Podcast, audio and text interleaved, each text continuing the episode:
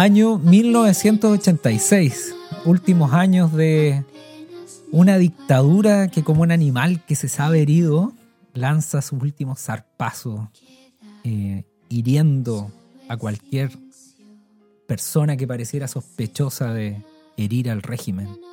En este contexto llega al sector sur de Santiago eh, la loca del frente, un gay, a vivir a una casa ruinosa que lentamente comienza a transformarse en un hogar.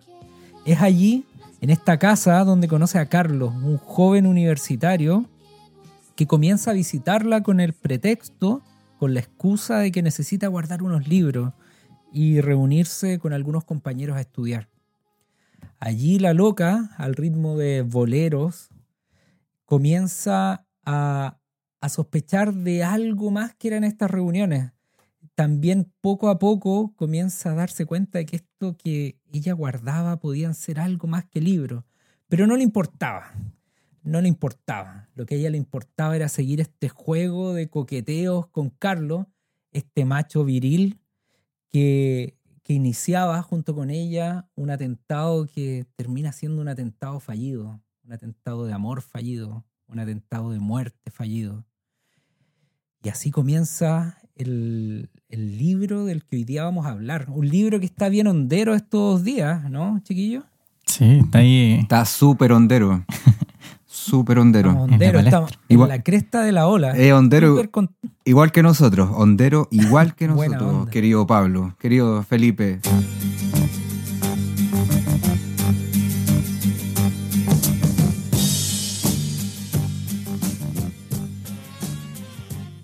Buenas noches, Felipe. Buenas noches, Pablo. Bienvenidos al éxtasis de las abejas. Muy buenas. En su tercera en temporada. temporada, T3. temporada telemática.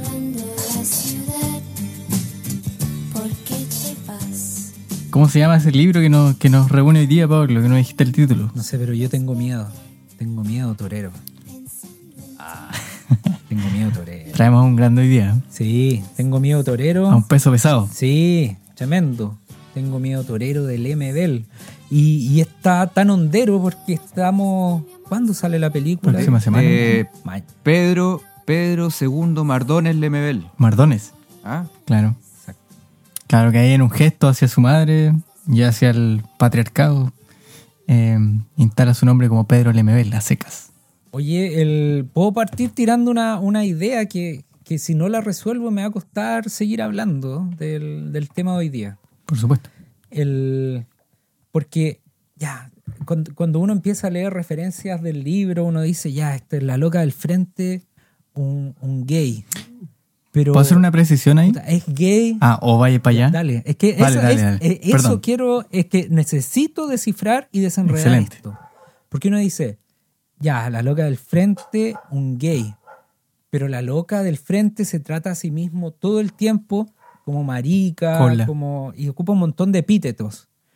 Pero que si yo los ocupo hacia ella, sí puede ser discriminatorio, ¿cachai? Pero si lo ocupa ella hacia un o una par, no es discriminatorio. Y gay tampoco es la palabra, porque cuando uno, uno revisa, entrevista al MBL, dice, puta, gay son los de la Fundación Iguales, así, son un gay quickies, ¿cachai?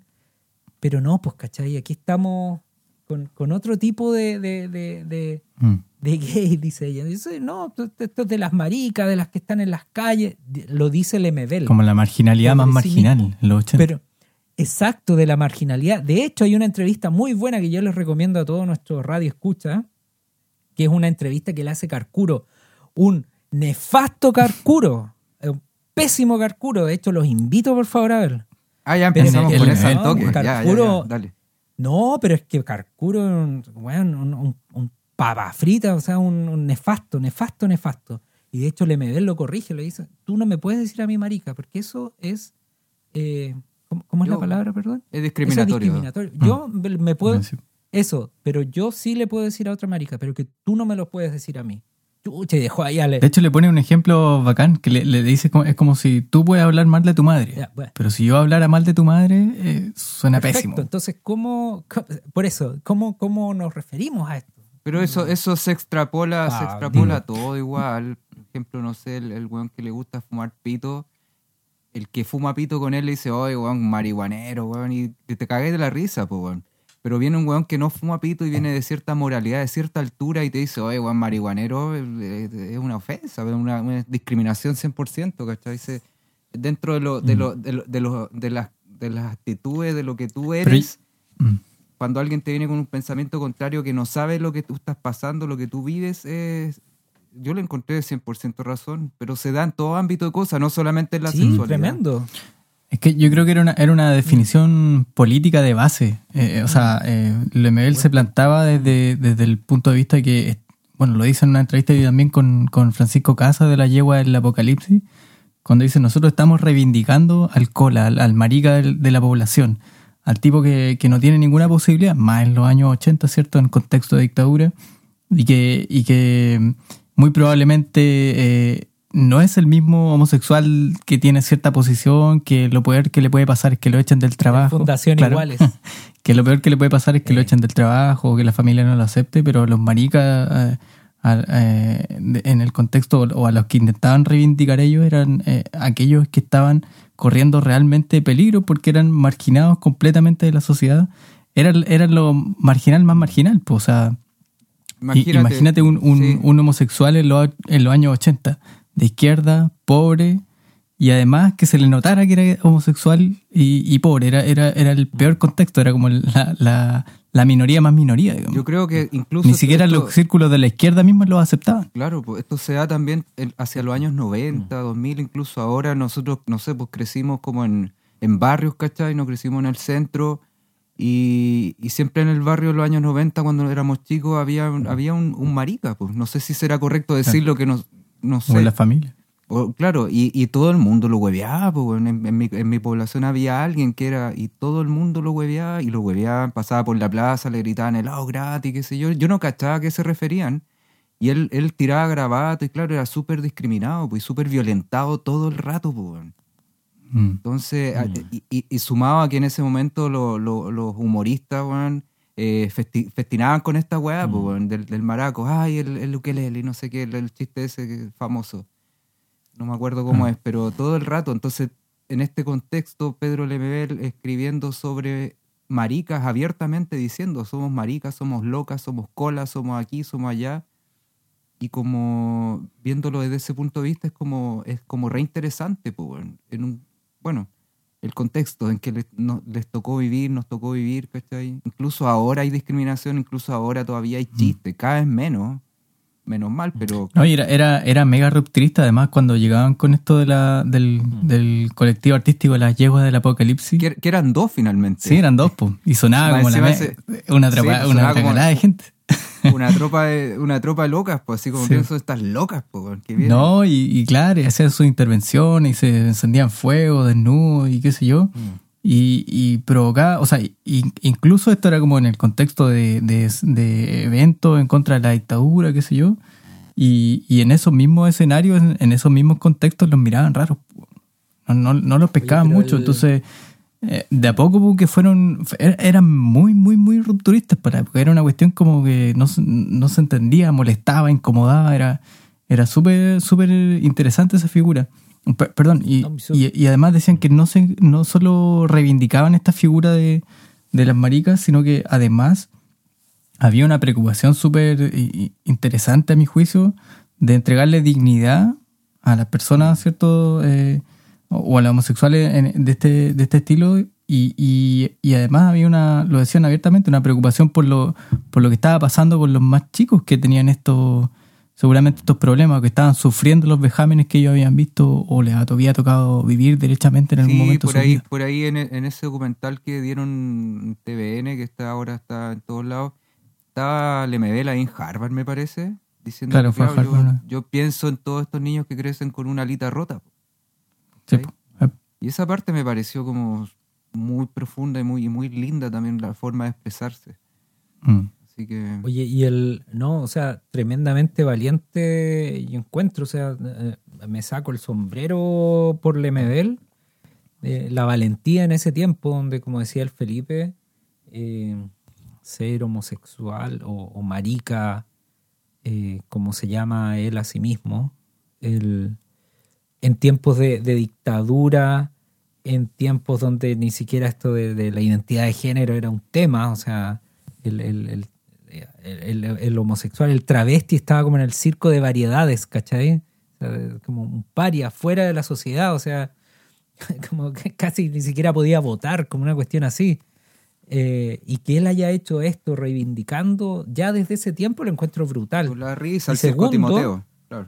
Sí, o sea, bueno, nosotros crecimos en eso y, y- y- y de una lucidez tremenda porque de verdad te hace, te conmueve esa visión que es que es súper eh, robusta y compleja del fenómeno, ¿cachai? Mm. Como en un libro eso está presente y, y- Sí. y nada, como que, que- que te hace cambiar tu forma de percibir esto. Mm. Uno cree que porque, no sé, pues la Isamudio y estas cosas, uno dice, no, ya estoy, ya estoy listo con esto, ya lo entendí. Pero no, uno no lo termina de entender. No. Y Lemebel te ayuda a seguir entendiéndolo en su real profundidad, ¿cachai? Mm. Y en los distintos estratos socioeconómicos, porque esto del LGTB, de la fundación igual, es puta, es para un sector tan reducido, ¿cachai? Pero en el liceo, en las poblaciones, esto que decía el Pancho, pucha, y, y, y Lemebel abre los ojos, nos abre los ojos a eso. Y yo se lo agradezco. Mm. Y además de una allá. forma, por, por las performances eran súper irreverentes, subversivas, rupturistas, ¿cierto? Pero también tenían, tenían una, yo me acuerdo cuando, cuando vi- la primera vez que vi las imágenes de la yegua del apocalipsis como al estilo Frida Kahlo, Mm. ¿se acuerdan de esa foto que, hay? Sí, pues obvio. que sale con Francisco Casa como es súper potente? Y bueno, ahí estaba, creo que detrás de, de esa foto estaba Marinelo, el- el- uno de los hermanos de José Domingo Marinelo, que es un fotógrafo como importante chileno. Y él le, Eh, eh, y él le dice, él le dice, su- el ML le dice, necesitamos fotos, pero puta, somos feos, pobres y maricas, pues. Entonces no tenemos cómo pagarte, ¿cachai? Entonces, ya, ya. No, es fotaza, es, es brígidamente potente esa foto. Sí, sí. En un momento que no sé si Frida Kahlo Bueno. en ese momento habrá estado tan manoseada como lo está hoy día, ¿cachai? Que todo el, todo el mundo también festina Ah, con ser. Kahlo. No sé si en los 80 habrá sido tan así también. Menos viniendo un par de, Mm. Bueno, yo- de gente rupturista, artistas rupturistas, ¿cachai? Oye, Bueno, el, ¿pu- pu- ¿puedo decir algo cortito? Sí. El- nosotros, esta temporada, nuestra temporada 3, no, no le hemos podido dar un nombre. Ya llevamos como, ¿cuántos capítulos? Dos. Pero no hemos podido dar un nombre. Pero si me permiten, chiquillos, voy a, voy a tomarme un minuto para explicar un poco el espíritu de esta temporada y por qué el MBL creemos que cae, pero de cajón en esta temporada. Nosotros queríamos hablar de esos que en su tiempo fueron excluidos, eh, eh, no queridos, pero que el tiempo terminó dándoles la razón, o más que dándoles la razón, eh, hicieron una lucha valiente en su tiempo, reivindicando cosas que eran justas, que eran razonables, pero que fueron postergados, excluidos, violentados. eh, y, y Lemebel es uno de ellos. el- la temporada anterior hablamos de, de Teresa Bills. el capítulo también. anterior. Mismo. Capítulo anterior, de veras. Sí. Y que ella también, pues alguien que quería no ser lo que su, su, su, su época, en la época, la sociedad requería de ella. Y ella no quería y se rebeló y tuvo que pagar tremendas, tremendas consecuencias por eso. Que la, que la lleva al suicidio también, pues. finalmente. pues. Sí, Exacto, y que- hoy día también alguien que no me cabe duda que en su vida fue tremendamente violentado eh, de muchas formas y todos los que por Lemebel toman voz también. Entonces por eso estamos hablando de él también hoy día. Lo, lo, lo, Cierro ese Sí, paréntesis. sí. Lo, lo bello del MBL es que finalmente, semana antes de su muerte, está esta, este homenaje en vida. Eso fue, y que él le pidió a amigos salir de la clínica para ir Mm. a ese homenaje. No podía ni hablar, ni caminar, nada. Solo sonreía, ¿cachai? Al menos, Mm. al menos hacia el final de su vida llegó a ese homenaje que ya había tenido, ¿cierto? Ya era reconocido, ya era valorado. Y era un tipo querido, sí. Sí, sí, por todo, Sí. por toda este, esta trayectoria artística, porque yo creo que ahora se, visili- se visibiliza mucho que él no solamente era escritor, era artista, ¿cachai? Con estas performances que decía tu Pipe, Mm. no sé, una de las últimas que hizo fue cuando estaba en este puente cerca del cementerio donde murió su mamá, o sea, donde está enterrada su mamá, que, que con neoprene escribe las letras del abecedario y les va prendiendo fuego, ¿cachai? Como una especie, de- como decían también en el documental, una especie de despedida del, del, del- del vocabulario, de, de todo. Bueno, del vocabulario porque Sí, claro. termina sin voz. O sea, Pedro. Mm. Además, pues, Pero, imagínate. y, y lo interesante también es que además de todo este contexto performático, muy político, muy rupturista, muy subversivo, uf, podríamos, tendríamos aquí millones de adjetivos para calificarlo y, nos quedamos cortos. Eh, pero además era un gran, gran, gran escritor, weón. Era muy buen escritor. Sí, Sus crónicas lo dejan de manifiesto, pero nosotros intentamos entrar con el con su novela, su, su única novela, Tengo miedo torero, y, ahí nos encontramos con un texto súper, súper fluido, interesante, que a lo mejor podemos tirar alguna idea de eso también. Bueno, lo primero, tal vez decir que el, cuando uno ve las entrevistas que da Pedro eh, hablando sobre el Tengo Miedo Torero, el, Perdón, el- perdón, Pablo, disculpa que te Sí. moleste. ¿Tú te acuerdas que cuando nosotros en algún momento de nuestra juventud trabajamos en, en la Feria del Libro en Viña? Exacto. Y Lemebel fue a presentar el, el texto, pues, con toda su parafernalia, performance así, de rojo y Sí, sí. blanco con rojo. A ver, usted, ustedes conocieron al ML, lo vieron. Un poco a lo, lej- a lo lejos, no tan de cerca, no, Y sin no me acuerdo entenderlo, haberme yo acercado, creo, pero, una mirada juvenil. pero era un espectáculo, era, Sí. era increíble lo que pasaba ahí. Mm. No, tremendo. El- y lo que iba a decir es que, porque tú dijiste ya, hoy día vamos a hablar del MBL, pero a propósito del Tengo Miedo Torero. Y cuando uno escucha o ve las entrevistas donde Pedro habla de, de esta obra, a él le cuesta definirla como novela, porque él dice, yo soy cronista, yo soy cronista. Cronista porque me gusta eh, escribir lo que veo, no, no me gustan los límites que te pone la, la novela, la poesía, y me gusta describir la- lo, lo que voy viendo. Y de hecho en este texto también es tan fluido eh, que uno- y, y se va entremezclando también la música, letras de canciones. En ciertos momentos es prácticamente prosa poética, en otros momentos es algo muy descriptivo, en otros mete humor. Entonces, sí, es una novela, perfecto, pero, pero mezcla, mezcla también distintos géneros en ella. Y, pero sin hacerlo, sin por eso complejizarla, sino que todos esos elementos que incorpora ayudan a una lectura más fluida, más sonora, más olorosa, Mm. más colorida, más musical. Eh, eh, es un, es un, yo, yo lo decía, es como un- algo, un, un rococó equilibrado, es como medio contradictorio, pero no creo que haya mejor forma de decirlo. Un rococó equilibrado. Hay un, hay, hay un libro que, pucha, no me acuerdo, que se llama así como El Desayuno, no me acuerdo el autor ni nada. Y a mí me lo hicieron como, como ejercicio cuando estaba estudiando violín, así como, lee este libro, lee dos hojas de este libro. Y yo leí, ya, para, ¿de qué se trata? ¿Qué leíste? Y yo fue como, no sé qué mierda leí. Era, era, era un rococó, ese sí que era un rococó, así como floreado por todos lados, que en verdad eran palabras que no entendías nada de lo que estaban hablando y era un libro escrito en el siglo XVII, XVIII. Paréntesis. Fin del paréntesis. Bueno, eh, eh, hablen del libro. Por favor, hablen del libro porque me, Sí. me tienen así como con ganas. ¿Qué, qué es este mío? Tengo mío torero. eh, inspirado en un bolero del, de los años, de los años 60. bueno, este, este texto... De, de, de Marife Triana. Este texto, como decía Pablo en la, en la sinopsis inicial, eh, trata ca- básicamente como la, la loca del frente, que es el personaje principal. Eh, se involucra con el frente precisamente patriótico Manuel Rodríguez. Sin saberlo Para- al principio, y después sin querer saberlo. Claro. Eh, ella, ella empieza a guardar los lo- las armas, supongo yo, y, y todos los elementos eh, que se necesitaban para el atentado de Pinochet del, de septiembre, del, del 7 de septiembre del 86. Y, y en esa en esa recepción que hace ella de estos estudiantes eh, que eran miembros del frente, ¿cierto? Eh, se comienza a enamorar de... Que ella no lo sabía. pues. Claro. Ella, eh, siempre se refiere en el libro Sí, como claro, ella. y sí, juegan con esa ambigüedad, va, va y viene, digamos. Sí, Y. Carlos, que era el, el- el que hizo el contacto, también coquetea mucho con ella, es Porque- muy ambiguo también en su Porque relación. sabe que esa es su, eh, su, su herramienta para poder acceder a, a la loca del frente. Eh, Claro. Sabe que eh, es ella, o sea, que él le atrae a, a ella y por lo tanto no, nunca... Pero ahí se genera eso. un cariño también legítimo, digamos. O sea, está la preocupación de que finalmente se terminan despidiendo. Mm. Eh, entonces, en esta preparación, claro, ella, ella se, se enamora, accede a su, a su requerimiento, él, eh, él también entrega lo que tiene que entregar. Hay ahí un coqueteo también, una, una, cierto, una cierta relación media homerótica, muy soft, muy softcore. Eh, y, y entre medio también Ah. pasa algo que es muy bueno y muy interesante, es que eh, en el relato y en cómo van preparando el atentado a- a- al dictador, eh, empieza a aparecer justamente la voz de, de, de Lucía Iriar, de, del mismo Pinochet, porque se cruzan. Hay un momento, por ejemplo, donde ellos van a, a- a hacer como una suerte de picnic.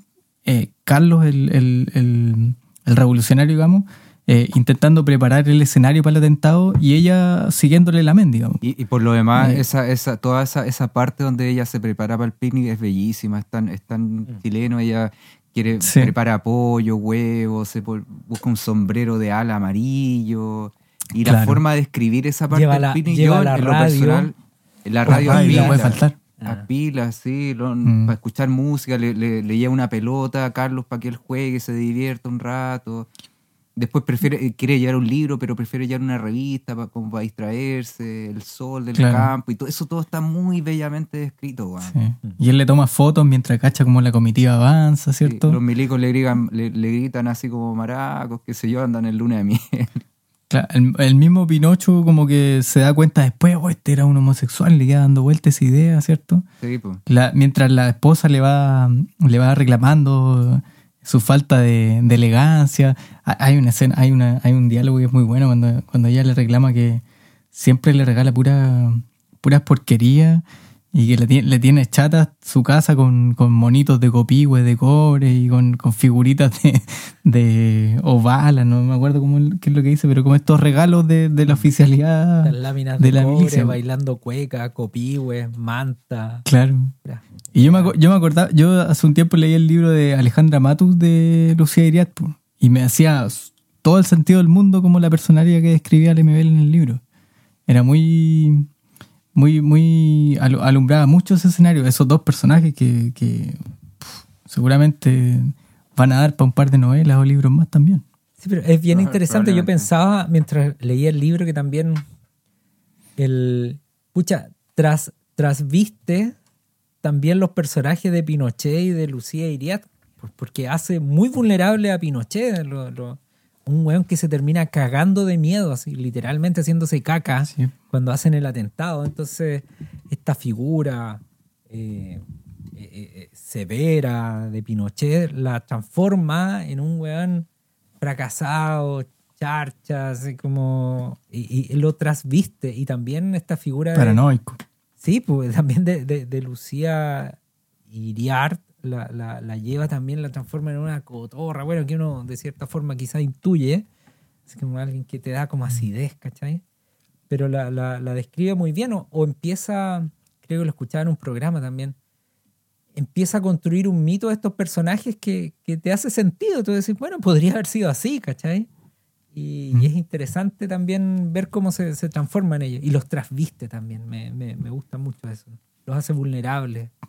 Los, sé, lo- lo- los convierte por unos instantes en, en un par. En un par. Eh, Pensé que iba a decir como que. Pensé que iba a decir como los humaniza, de cierta manera. O sea, sí, o sea. O sea, el- yo creo que es- pero en su lado más desquiciado, digamos. exacto, exacto. Mira, de hecho hay una entrevista. O sea, lo- los humaniza como seres desquiciados que, que eran. Esa- porque- sí, que, pues, mira, que hay alguien una- sigue siendo. hay- una entrevista, bueno, que, sigue siendo. Sí. se muere nunca. El, hay una entrevista también al MBL que le recriminan. Dice, oye, tú en este libro humanizas a Pinochet y Lucía. Y decía, puta, son humanos. Eh, Porque mucha gente le decía, puta, como que los conviertes en gente amable. Y decía, puta, no, no. En el sentido de humanizarlos. Y él decía, puta, pero no, no, los hago vulnerables también. O sea, como que se caga. Imagínate Pinochet cagándose. Eh, eso lo Qué encuentro- loco eso, Claro, esa- o- ese poder del arte. con el cadete ese poder del arte que, que tener que dar explicaciones por tu arte, ¿eh? así como pues, te cuestionan así. Bueno, estamos en una sociedad, en una humanidad que te cuestiona todo en verdad. Incluso el Mm. arte, que, que- que evidentemente era una forma de, de- de ridic- no sé si ridiculizar, pero como mostrar a las personas, como dice el Pipe, desquiciadas. Pero aún así es como cuestionable. Por parte de muchas personas, de muchos sectores también. Bueno, y además abre todo un espacio como para este. Que, lo toca un poco más en las crónicas igual, pero, pero las amigas de la loca del frente también es un, es un mundo, digamos, abre una, abre un, un espacio ahí, hay, hay toda una toda una red, todo un tejido seguramente. Como la, la no me acuerdo el nombre que tenían, pero era en la- las, sus amigas que, que cosían, ¿cierto? Cómo, se, cuando, cómo empiezan a cachar en lo que se estaba metiendo también. Eh, cómo entienden igual el, en- el, el, el vaivén de esa relación que, que iba, ¿cierto? Lo, lo- lo- con, con lo que ella misma lo iba alimentando. Empieza como todo un toda una, una preocupación que es muy, a mí me pareció muy, muy genuina, muy humana en términos de preocuparse por, el- por la otra, digamos, como entendiendo su vulnerabilidad, entendiendo su, su, su, su lugar que no ocupaba en el mundo, digamos, como ese vacío. Entonces ese vacío estaba lleno de, de, de cariño genuino, igual. porque, Y, y, y claro, y, porque, se sabían marginados, po. claro, como se sabían reconocían. que, que- exacto se reconocían y sabían que, que no, no- su lugar no est- estaba en ninguna parte y que por lo tanto se tenían ellos a sí mismos imagínate pues la, la, la- a la que la loca del frente consideraba su, su, su madre casi era una antigua comadrona de un prostíbulo en el norte ¿cachai?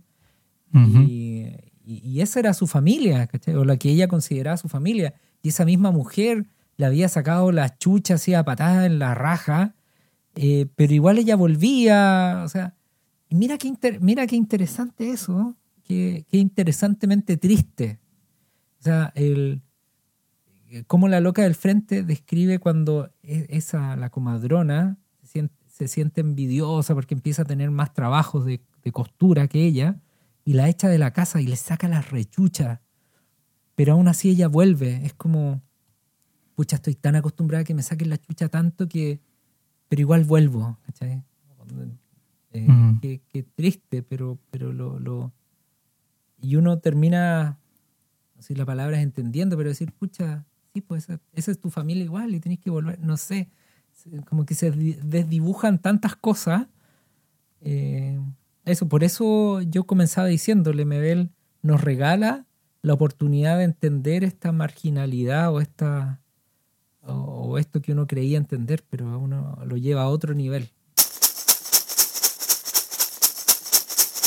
Yo creo que están como esos dos niveles, como la, por un lado la historia romántica que pon- pone en escenario ciertas voces, ¿cierto? Como con, toda esa eh, todo ese brillo que de medio él mismo decía que era capaz de sacarle a como los lados más oscuros de, de la sociedad o más abandonados. Y está este otro lado como, como estos soliloquios paranoides de, de, de- de- del dictador y su esposa, ¿cierto? El contexto que lo envolvía. Hay esos dos mundos que están en pugna, digamos. Bueno, y en, y en ese tránsito ir pegando palos, pero lumazo en la cabeza ahí le me dé la, a quien se le cruza enfrente. De hecho, pucha, no puedo dejar de decir, hay un, hay un fragmento muy bueno, el, cuando le reclama a una de estas amigas que vive ahí con la, con la, la rana o la no sé cuánto era, que una dice, pucha, ¿cómo tú eres? Le, reclama una marica facha, le dice, así es como toda la contradicción del mundo. Es Sí, contradicción. pero decía, ¿cómo podéis ser tú, creerte facha? Así como porque decir, ah, soy de derecha, en ese tiempo le daba como cierto que aire. sonaba bien. Sí, pues sonaba bien, eres como, como, como medio cuico, así, levantado de raja. Pero qué onda, o sea, ser pobre, maraca y, y, y facha como que era, era la peor contradicción del mundo. O sea, como, Mm, Y puta, ¿y cuánto, y, y cuán- a cuántos le cae ese palo hoy día? sí. No, y no sé si. Sabéis que en un principio, espérate, a mí en un principio me parecía, antes de, entrar como un poco al tema Lemebel, porque todos siempre lo conocimos, pues del, del colegio que conocemos a Lemebel, sentía que su obra era muy como, bueno, yo soy marica y este es mi, mi caballito de batalla, y yo, y yo, yo, yo, y siempre soy yo, ¿cachai? Una obra a partir del yo siempre, no como más allá. Eso es lo que yo sentía, ¿cachai? Y por eso nunca me acerqué mucho a su obra. Me, me, pas- me pasó lo mismo con, con Nano Stern, ¿cachai? Que siempre sus letras eran, o son, no sé, son como yo, yo, yo, yo, yo. Me aburre un poco ese tema del yo, yo, yo, yo, yo, yo. Yo siento esto, yo soy aquí, yo soy allá y no sé qué. Yo soy aquel. como decía, no sé, Rafael. Pero, pero fue bueno esto porque finalmente el ML es mucho más que ese yo, po, ese yo marica, es muchísimo más. ¿Cachai? De hecho, ustedes están hablando de la, de la loca al frente y hay una parte que en un principio para mí pasó desapercibida, que era cuando ella fue abusada sexualmente, cuando era niña. Sí, sí, sí. Niño, niña, ¿cachai? Es brutal y- eso. y- y- y lo cuenta así como, ¿qué pasa? Porque yo empecé a leer, leí, a leer y después, a ver, ¿qué pasó aquí? Sí. Buen ¿Qué punto, pasó acá? Mm. ¿Cachai? Decía, lo anoté tan ardiente su cuerpo elefante encima de Mm. mí, punteando como pichón sin plumas, sin cuerpo Mm. ni valor para resistir el impacto de su nervio duro enraizándome. Y eso fue como, a ver. ¿de qué estamos hablando? cachai? Y eso, imagínate, ese punto del abuso sexual en la niñez llega finalmente a la dictadura Pinochet, po, y al amor, y es, es, es que una novela que tiene muchas cosas, muchas capas, como dice siempre el Pablo, ¿cachai? No, es, es- es maravillosa, weón, es muy buena. Es muy que buena. como condensa, decía condensa Bolaño. muy bien. Muy buena. Sí, condensa muy bien mucho, muchos, Muchos niveles aspectos. Muchos, sí, sí, sí. políticos, sociales, eh, Afectivos. estamentales, afectivos. No, tremendo, brutal, brutal. Yo tengo, me, me- me saco el sombrero por leer Mm. esta, esta relectura del Tengo Miedo. Y es loco, es loco ver, por ejemplo, en este documental que ahora están dando, bueno, en TVN, que está en Onda Media también, en, varios lados, y probablemente descarga pirata por ahí. Ver al MBL así como en, la cotidianidad en la calle, y ya ahora convertido en leyenda. Es como, no sé, como ver a Freddie Mercury en, el, en, Vía Alemana, en el centro, que está tomándose una chela. Es como, como este tipo que ahora se transforma en una, en una, en una leyenda, insisto estaba ahí, eso me llamaba, ver, ver esas imágenes me llamaba mucho la atención. Este, ustedes mismos, porque vieron al MBL a lo lejos, como sea, ahí en la Feria del Mm. Libro en Viña. Es como- ese documental como que tiene muchos años siguiéndolo, de Joana Reposi. Eh, juntó material mucho tiempo eh, siguiendo, siguiendo grabándolo y, y de pronto terminó armándose y, y estrenándose el año pasado, el 2019. Y claro, pues y te esta- abre otra sí, po, perspectiva también. obvio, Le- y me- estas imágenes, estas imágenes del departamento en San Miguel, ahí en Santiago, Oh, son súper súper fuertes. es- son Ese fuertes. el Y, y muestran las eh, fotos. ¿Sí? Y muestran, la- y muestran No, no, las el fotos. Ah, No, no es el Requiem, es otro. Muestra su, mu- su vida en su casa, que él- su familia lo quería mucho, ¿cierto? Eh, y hay, yo, a mí, yo de ese documental me quedé con una escena que la encontré así brígida, o sea, hermosamente brígida. Eh, cuando le me cuenta ya con su voz muy desgastada, después de dos operaciones, en, frente a un auditorio, lee, lee parte de, uno de sus textos donde cuenta la vez que se encontró con, con, con Serrat, que Serrat vino a Chile y, él como que lo siguió, así como está eh, obnubilado con él y, y no, no sé si es ficción o no, pero el que le dio un beso y, y él quedó así como, dice, ya, y, toqué con mis labios su- sus labios y sus labios cantaron, cuando él cantaba sus canciones estaba, estaba mi, mi- mis labios presentes ahí, no me acuerdo cómo lo decía, pero lo, lo contaba muy, muy Ya, bellamente. pero lo escuché lo que contaste con la voz de Lebel y ya lo encontré bello. Sí, sí, Sí, sí, pues, sí. y de fondo estaba sonando, de hecho, la canción que, que, que aludía un poco a eso. No, era muy buena. El tipo, el tipo de- describía, te, te metía en el ambiente, que, en, en el contexto que te quería crear de manera genial. Era No, muy yo- bueno. Oye, yo de, de, del MBL, como para ir cerrando, el pucha, me quedo con su escritura, ¿cachai? Con su con su rococó, su rococó equilibrado. con su con su rococó mu- brillantemente ecualizado, exacto. Donde el adjetivo, el complemento circunstancial de modo no sobrecarga, sino que suma, ¿cachai? ¿Y qué le suma? Le suma colores, le suma olores, le suma descripciones precisas de lugares y que, y que le da mucha fluidez, mucha, mucha fluidez. Eh, nada, pues, me, me dan muchas ganas de seguirlo leyendo y, y- y un- un- tenemos la fortuna de que va a estar muy de moda, entonces va a estar muy accesible este tiempo, así que Sí. la invitación para mí y para todos los que nos están escuchando a, a seguirlo, porque hay mucho que aprender de él. De muchas cosas. Sí, ahí con mi, con, Mm. con mi polola compramos la, la, la premier para la película. El ten- que yo tengo, porque yo no, no he visto bien el trailer. El trailer yo en un principio pensé que era de su vida, pero es del libro. la No, del película? libro. Sí, la, tengo miedo torero. Mejor todavía. Sí. Bueno, sí, no, no Mm. cuesta, eh, no es difícil solapar las, las Mm. vidas, como que uno, el personaje, uno le podría poner la cara al MBL y funciona perfecto. Claro. O sea, no, O sea, pero- nada que decir. ¿Y No tú, es Pipe? el. O sea, ¿Y tú, Pipe, con qué, con qué te quedas de, de- de todo esto? De todo no, yo me quedo también. A mí. Esta a semana mí, a mí su, su definición eh, pol- política, artística, eh, eh, performática, todo, me parece que está, eh, es más actual que nunca, digamos. Y, y sigue resonando bien, sigue teniendo, sigue diciendo cosas. Este texto del Tengo Miedo Torero está iniciado en el año 86 o de, o de los 80 más o menos, se publicó el 2001 y, y, y todavía todavía quiebra huevos, digamos.